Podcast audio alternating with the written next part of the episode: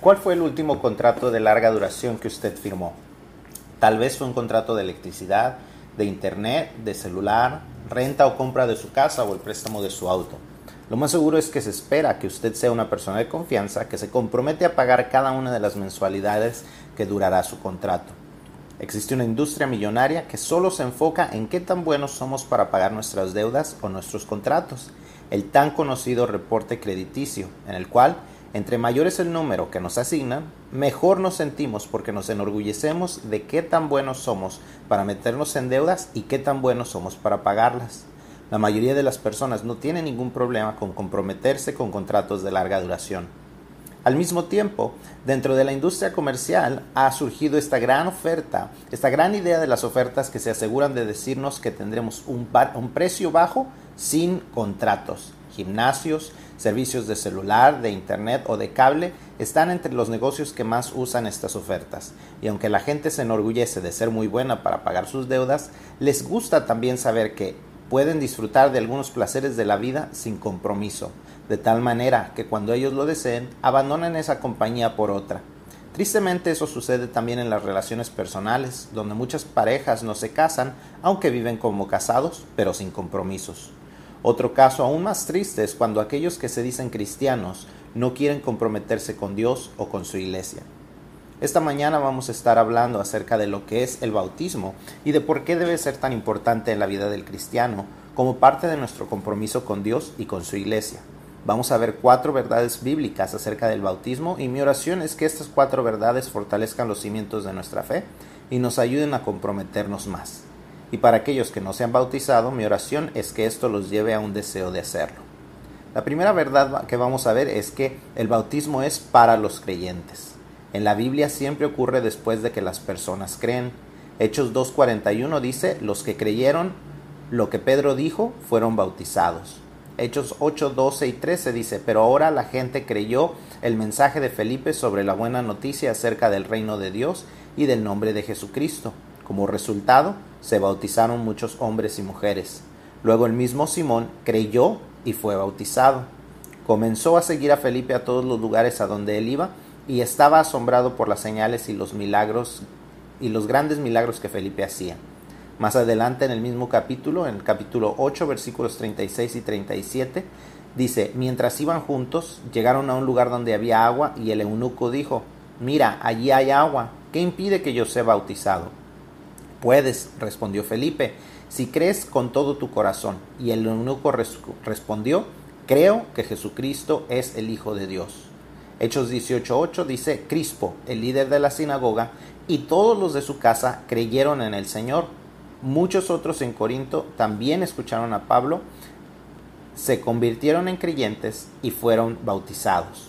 La Biblia siempre hace mención de que primero se cree y después se bautiza. La Biblia nunca menciona bebés o niños siendo bautizados, porque el bautismo es un acto para aquellos que ya han reconocido su estado de ser pecadores perdidos y han por fe recibido la gracia salvadora de Dios. En el bautismo, el creyente hace un compromiso no solo con Cristo, sino con la iglesia. Y la iglesia, al aceptar que la persona sea bautizada, hace un compromiso con ese creyente de apoyarle en su caminar cristiano, animándolo, orando por él o ella, discipulándolo y siendo su familia en la fe. Entonces vimos que el bautismo es para los creyentes. También vemos que el bautismo, según la Biblia, es un símbolo. Es un símbolo de muerte y resurrección. El bautismo es significativo porque es un símbolo de lo que Jesús hizo por nosotros. Él murió, fue sepultado y resucitó. Y por medio de eso, Él triunfó sobre la muerte y el pecado para garantizarnos una vida nueva y eterna. Romanos 6.4 declara, pues hemos muerto y fuimos sepultados con Cristo mediante el bautismo, y tal como Cristo fue levantado de los muertos, por el poder glorioso del Padre, ahora nosotros también podemos vivir una vida nueva. Cuando somos bautizados, estamos dando testimonio de lo que Jesús hizo por nosotros, pero también damos testimonio de lo que Él hizo en nosotros. Así como Él murió y resucitó, nosotros hemos muerto a la vida de pecado y hemos resucitado para, para vida eterna. Al entrar en el agua del bautismo, estamos dando testimonio a las personas presentes que nuestra vida pasada ha muerto y que ahora disfrutamos una nueva vida con Cristo. Entonces, es un símbolo, lo cual significa que no tiene un poder especial. Se cuenta la historia de un borrachito que por accidente llega a un río donde una iglesia se encontraba bautizando personas. De repente, él se mete al agua y llega junto al pastor. El pastor, por cierto, que no ha de haber sabido esta verdad, eh, trata de, viendo la condición del borrachito y pensando que el borrachito necesitaba ser bautizado para cambiar, le pregunta, ¿está listo para hallar a Cristo? Y el borrachito le dice, sí, pastor, lo estoy. Entonces el pastor lo sumerge al agua, lo saca y le pregunta, ¿has hallado a Cristo? Y el borrachito dice, no. Y otra vez lo mete al agua. Y lo deja un poquito más tiempo. Y lo levanta. Y esto sucede unas dos o tres veces. Y la respuesta del borrachito sigue siendo, no, no he hallado a Cristo. Cansado y disgustado, el pastor le dice al borrachito por última vez, ¿estás seguro que no has hallado a Jesús? A lo que el borrachito, después de expulsar todo el agua de su nariz y boca, le dice, no, pastor, ¿estás seguro de que aquí este mismo ayuda a hallar a Jesús o a ser transformados? La Biblia nunca menciona el bautismo como algo que se hace para transformación y mucho menos para salvación, sino como resultado de la salvación. El bautismo no nos hace más cristianos, solo demuestra que deseamos ser hijos obedientes lo cual nos lleva a la tercera verdad que encontramos en la Biblia, que el bautismo se hace en obediencia y por obediencia. ¿Por qué? Porque Jesús lo instituyó como ordenanza en la gran comisión. Si Jesús nos manda hacerlo, debemos hacerlo, no por temor a perder la salvación, sino como demostración de que la tenemos. Primera de Juan 2.3 declara, podemos estar seguros de que conocemos a Dios si obedecemos sus mandamientos. El resultado natural de conocer a Dios es que deseamos obedecer lo que Él nos dice que hagamos. Se cuenta la historia de un reportero que estaba en el sur de Florida después de la destrucción generada por el huracán Andrew. En medio de la devastación y la ruina, una casa estaba sobre sus cimientos. El dueño estaba limpiando el patio cuando el reportero se le acercó. Señor, ¿por qué su casa es la única que sigue en pie? preguntó. ¿Cómo logró escapar del daño severo del huracán? Yo mismo construí esta casa, respondió el hombre. La construí de acuerdo con el código de construcción del estado de Florida. Cuando el código requería vigas de techo de 2x6, usé vigas de techo de 2x6. Me dijeron que una casa construida de acuerdo con el código podía soportar un huracán. Lo hice y lo hizo. Supongo que nadie más por aquí siguió el código. Si la obediencia a los códigos de construcción permite que una casa permanezca en pie ante un huracán, ¿cuánto más no la obediencia a Dios nos permitirá permanecer de pie ante las tormentas de la vida? Jesús nos manda hacerlo y no solamente nos dice que lo hagamos, sino también nos dice cómo lo hagamos. Nos dice que lo hagamos en el nombre del Padre, del Hijo y del Espíritu Santo. Dentro de la obediencia debemos hacerlo como Él lo manda. Jesús en la Gran Comisión nos manda a hacerlo en el nombre del Padre, del Hijo y del Espíritu Santo después de que hemos recibido la buena noticia de salvación y de habernos convertido en discípulos o seguidores de Él. Mateo 28, 19 dice, por lo tanto, vayan y hagan discípulos de todas las naciones, bautizándolos en el nombre del Padre y del Hijo y del Espíritu Santo. Ese es el orden. Alguien viene y comparte el mensaje con nosotros. Nos hacemos discípulos y entonces somos bautizados en el nombre del Padre, del Hijo y del Espíritu Santo.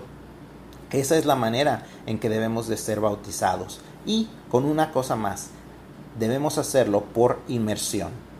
Porque ese es lo que significa la palabra bautismo. La palabra bautismo viene del griego baptizo, que significa sumergir, cubrir completamente, inmergir, hundir. Cuando Jesús fue bautizado, él fue bautizado de esta manera. Mateo 3:16 dice, después del bautismo, mientras Jesús salía del agua, los cielos se abrieron el decir que él salía del agua significa que él estaba dentro del agua. Y no solamente así se hizo con Jesús, sino que, como decíamos, eso es lo que la palabra bautizo significa. Si el símbolo del bautismo es muerte, sepultura y resurrección, tenemos que pensar en que así se hace una sepultura. Se tiene que cubrir completamente el cuerpo. Nadie rocía solamente un poco de tierra sobre un ataúd y tampoco podemos solamente rociar un poco de agua sobre la cabeza y llamarle bautismo. Entendamos, el bautismo no nos limpia de pecado, solo la sangre de Cristo Jesús lo puede hacer. Pero eso no quita que el bautismo debe ser de gran importancia para nosotros como hijos de Dios. Es un símbolo de obediencia a Dios, un testimonio de fe para el mundo y un compromiso con la iglesia donde estamos. Si no estamos dispuestos a obedecer en un mandato tan simple como ese, ¿cómo podremos comprometernos a cosas mayores que pide Dios? ¿Cómo nos comprometeremos a servir de manera constante, a dar nuestros diezmos fielmente, a testificar valientemente o a perdonar amorosamente? El bautismo es uno de nuestros primeros pasos como creyentes, y si no comenzamos con un paso firme, difícilmente caminaremos con firmeza en nuestra vida como hijos de Dios. Pero eso, como todas las cosas, puede cambiar si estamos dispuestos a obedecer a Jesús. Así que, si usted no se ha bautizado, ya sea que tiene un poco de haber recibido a Cristo o aún si tiene muchos años, le invito a que usted se bautice. Le invito a que aprenda a obedecer a Dios. Hágalo como Él lo manda, entendiendo que es para creyentes, que es un símbolo exterior de un cambio interior, que se hace por obediencia a Dios y que debe ser completamente sumergido en el agua para estar en obediencia a Dios. Así que, en cuanto al bautismo, ¿tú qué crees?